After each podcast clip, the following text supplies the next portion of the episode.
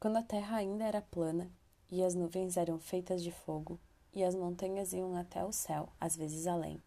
Povos vagavam a terra como grandes barris rolantes. Eles tinham dois pares de braços, eles tinham dois pares de pernas. Eles tinham dois rostos saindo de uma cabeça gigante para que pudessem ver tudo em volta deles, enquanto falavam, enquanto liam. E eles não sabiam nada do amor. Isso foi antes da origem do amor. Oi, pessoal, tudo bem? Aqui é a Laura e o nosso podcast de hoje começou então com o trecho inicial da música The Origin of Love, traduzido como A Origem do Amor. Uh, essa música é do musical que posteriormente se transformou em filme de nome Hedwig and the Angry Inch, lá de 2001. O filme é de 2001 e o musical é anterior, é dos anos 90.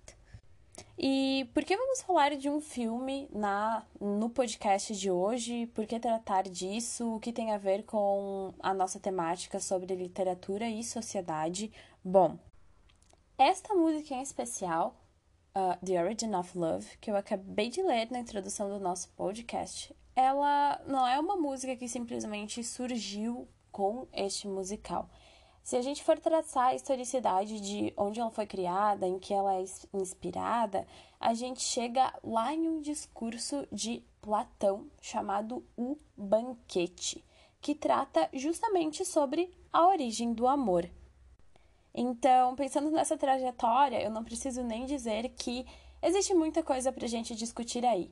Do filme Hedwig and the Grinch como uma produção cinematográfica, como uma produção artística, pensando na questão do gênero musical e também no próprio discurso de Platão, certo? O banquete.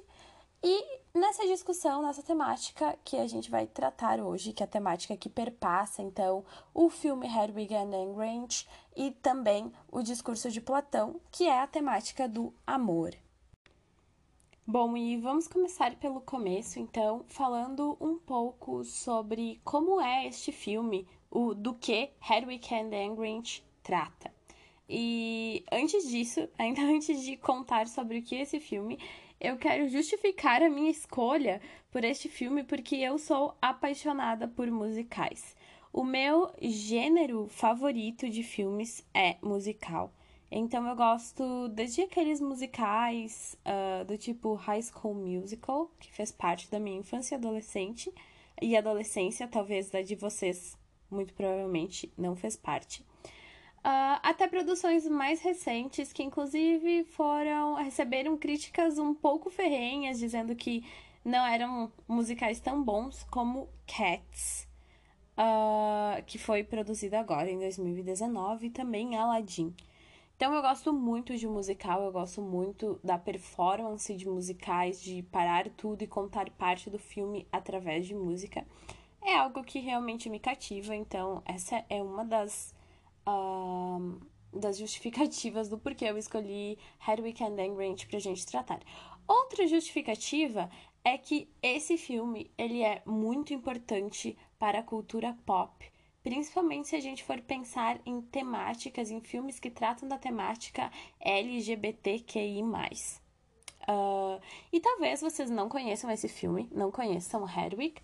No entanto, eu acredito que muitos de vocês já tenham assistido ao seriado, a série Sex Education, que conta a história, então, de um jovem e da sua mãe, e a mãe desse jovem, ela é orientadora sexual, ela é terapeuta sexual.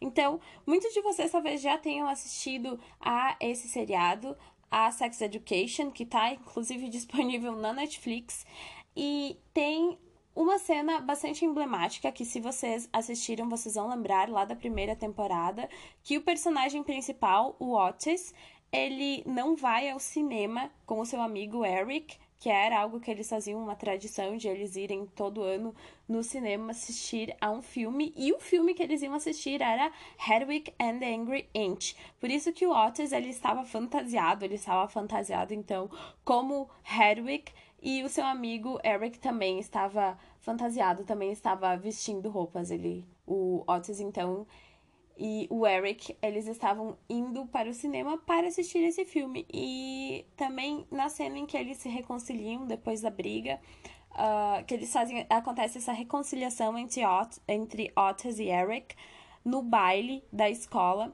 Eles dançam ouvindo essa música, The Origin of Love. Então, a partir disso, Uh, se vocês não assistiram Sex Education, quem não assistiu, desculpa pela super digressão aqui, mas é só para mostrar como esse filme, como Weekend and Ranch, ainda ressona nos dias de hoje e ainda é utilizado como uma referência da cultura pop, ok? Porque está presente então nesses seriados que foram produzidos o que há menos de dois anos atrás. Dito isso, então, vamos agora finalmente a vamos agora finalmente falar um pouco sobre do que é esse filme, do que trata esse filme. Então, muito resumidamente, o enredo é uh, a história de vida de Hedwig. Hedwig, então, nasceu na Alemanha Oriental, certo? Lembrando, então, que ainda quando a Alemanha era dividida pelo Muro de Berlim, então, ele nasceu na Alemanha Oriental, que era o lado comunista da Alemanha.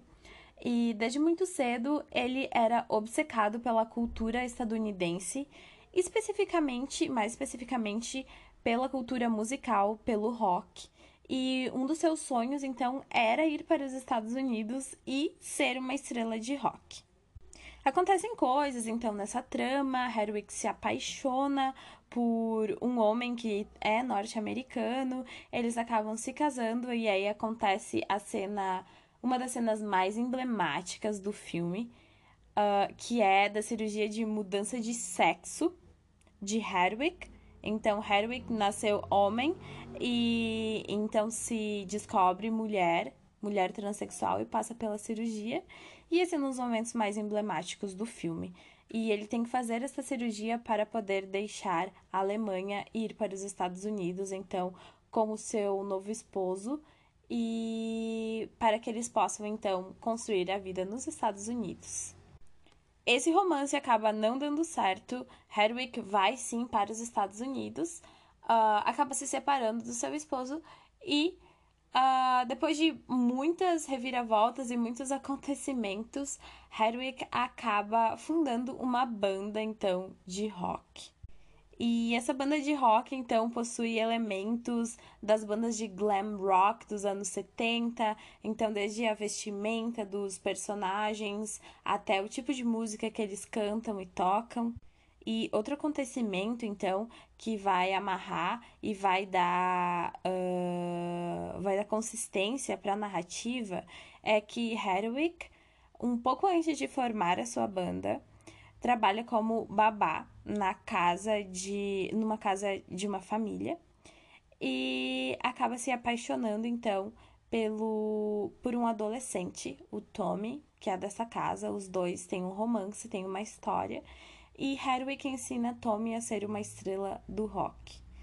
Uh, Tommy acaba fazendo muito sucesso, rouba todas as músicas de Hedwig e Hedwig com sua banda tem então essa banda de rock que é super baixo nível que precisam se apresentar em buffets, em lugares que as pessoas mal estão prestando atenção para o que eles estão tocando e o seu ex-amor, Tommy, com suas músicas, se torna essa estrela do rock. Então acontece este roubo então das músicas de Hedwig por Tommy, que era seu ex-namorado. E todas essas histórias e todos esses momentos emblemáticos são contados através então de músicas, por isso que é um musical. E indo muito além do que eu estou contando aqui como enredo da história, Hedwig and the Grinch, também uma experiência visual incrível pela construção dos personagens, pela maneira que eles performam as músicas. Então, vale a pena assistir e dar uma chance para esse musical, mesmo que vocês não tenham se interessado tanto a partir do enredo que eu acabei de contar. E devido à identidade transexual de Hedwig e de outros personagens também, uh, pode-se dizer que dificilmente a gente vê em obras de ficção a discussão sobre gênero e sexualidade serem tratados com tanta liberdade e a questão da bissexualidade, de gênero fluido, ser tratado de uma maneira tão interessante. Porque então todo o filme, toda essa narrativa, ela desafia esses binarismos de homem, mulher, gênero feminino, gênero masculino, devido aos seus personagens. E também a gente, como espectador, tem sempre a sensação de que esse filme ele celebra assim a diversidade de uma maneira bastante genuína. E ainda além disso, aí sim a gente chega na discussão sobre o amor. Essa obra ela é carregada então de mensagens que nos dão muito material para pensar uh, as questões do que é o amor, de quais são as noções de amor que são difundidas pela mídia, essa questão de amor romântico, né? E também de questionar a influência da cultura norte-americana nessa nossa construção do que é amor, do que é preciso acontecer, deste amor como sofrimento, certo? Tudo isso, então, são temáticas que perpassam o filme e que eu poderia passar horas discutindo sobre isso, mas vamos ao ponto que é chegar na discussão sobre como o livro O Banquete, esse discurso O Banquete de Platão, influencia a música The Origin of Love do musical Hedwig and the Grinch. Bom, bom, bom. Como vocês já devem ter percebido através dessa pequena narrativa sobre como é a história de Hedwig and the Grinch, vocês devem ter percebido que o amor presente na vida de Hedwig nunca foi algo fácil. Então, primeiramente, uh, Hedwig passou pela mudança de sexo, pressionada pelo seu esposo para poder deixar então a Alemanha, ingressar nos Estados Unidos, e este, é, este seu parceiro acabou abandonando. Uh, e depois com o seu amor com o Tommy, que acabou roubando então as suas produções artísticas, as suas músicas. Então, o amor nunca foi algo lá muito bom para Hedwig, e a gente pode ver então como é sofrível essa relação que ela tem com o amor. E uma das músicas mais bonitas e longas desse musical é especificamente The Origin of Love, que é deliberadamente inspirado no discurso de Platão. Então, vamos falar um pouquinho desse discurso de Platão. Em O Banquete, também conhecido como Simpósio, esse diálogo platônico escrito por volta de 380 a.C., há muito tempo atrás. É uma série, então, de discursos sobre a natureza e as qualidades do amor, né? Uh, nesse discurso, o que acontece? Bom, estão lá uh, reunidos para esse simpósio, para esse banquete que era uma espécie de janta regado a muita bebida. Estavam lá então Sócrates, Aristodemo, Fedro, Pausânias, uh, Aristófanes. Estavam lá reunidos esse grupo de homens, entre eles então doutores, geógrafos, filósofos, médicos estavam lá todos reunidos, então, para este simpósio. No entanto, na noite anterior, eles já haviam bebido muito, exagerado demais, estavam lá de ressaca. Aí eles resolveram que, ao invés de seguir bebendo e comendo, eles iriam apenas conversar. Pausanias propõe então que, ao invés de beber, eles ficassem ali conversando, né? E discutindo e cada um fizesse algo diferente. A proposta então de Pausanias é aceita por todos e um outro presente, Erixímaco, ele propõe, ele sugere que fossem feitos elogios a Eros e que os convidados então fizessem seus elogios para louvar o amor. Foi isso que Erixímaco uh, propôs. Sócrates intervém, então, ponderando que antes de falar sobre o bem que o amor causa e sobre os seus frutos, eles deveriam tratar de definir o que é o amor. E aí, nesses discursos, tem alguns que se salientam. Erisímaco fala que, então, segundo ele, o amor não exerce influência apenas nas almas, mas dá ainda harmonia ao corpo. E o discurso mais interessante aí que eu quero destacar, que tem tudo a ver com a nossa música The Origin of Love, é o discurso de Aristófanes. Então, Aristófanes diz que o discurso dele vai ser diferente. Ele faz uma denúncia, então, da insensibilidade dos homens para com o poder miraculoso de Eros. E ele diz que para conhecer este poder é preciso antes conhecer a história da natureza humana. E para conhecer a história da natureza humana, ele passa a narrar o mito da nossa unidade primitiva e posterior mutilação. Bem, o mito é o seguinte: antes então, antes de existir o amor, havia inicialmente então três gêneros de seres humanos que eram duplos de si mesmos. Havia o gênero masculino-masculino, ou seja, dois homens, feminino e feminino, duas mulheres, masculino e feminino, que era chamado de gênero andrógeno. Estes seres, então, com quatro pernas, quatro braços e duas faces, eles eram seres completos. Eles não buscavam a sua cara metade, não existia o amor nesta época, pois eles eram completos, certo? Então, eles ocupavam o seu tempo buscando outras coisas uh, e começaram a se sentir poderosos. Já que eles tinham tanto tempo disponível para fazer tantas coisas, eles resolveram desafiar os deuses e querer tomar o lugar dos deuses. Os deuses, se sentindo então, obviamente, ameaçados por esses seres completos, resolvem que esses seres então não serão mais completos, serão seres incompletos, pois Através então dessa cisão, desse corte, dessa divisão, os seres passarão o resto de suas vidas buscando a sua, a sua cara metade, o seu ou a sua parceiro ou parceira. Dito isso, então, os deuses resolvem cortar as pessoas no meio e por isso então que a gente tem umbigos. Os umbigo, o nosso umbigo é a parte então uh, onde foi costurado devido a esse corte, a essa divisão. E os seres então separados passam o resto de suas vidas buscando a sua cara metade para que sejam completos novamente. E essa busca então pela completude original é a busca pelo amor. Além disso, outra parte muito interessante dessa história, deste mito da unidade, uh, tem a ver com quem eram esses seres. Existiam então três gêneros, né? Como eu disse anteriormente: uh, mulher com mulher, homem com homem e mulher com homem. No momento então que foram divididos, esses seres que eram mulher, metade mulher, metade homem, buscam um ao outro e originam assim o amor heterossexual. Aqueles que eram mulher com mulher ou homem com homem originam assim o amor homossexual. E dessa forma, lá 400 anos antes de Cristo, uh, foi tão belamente descrito e contada essa história das relações, então, homoafetivas tão normais quanto as relações heterossexuais, através deste mito.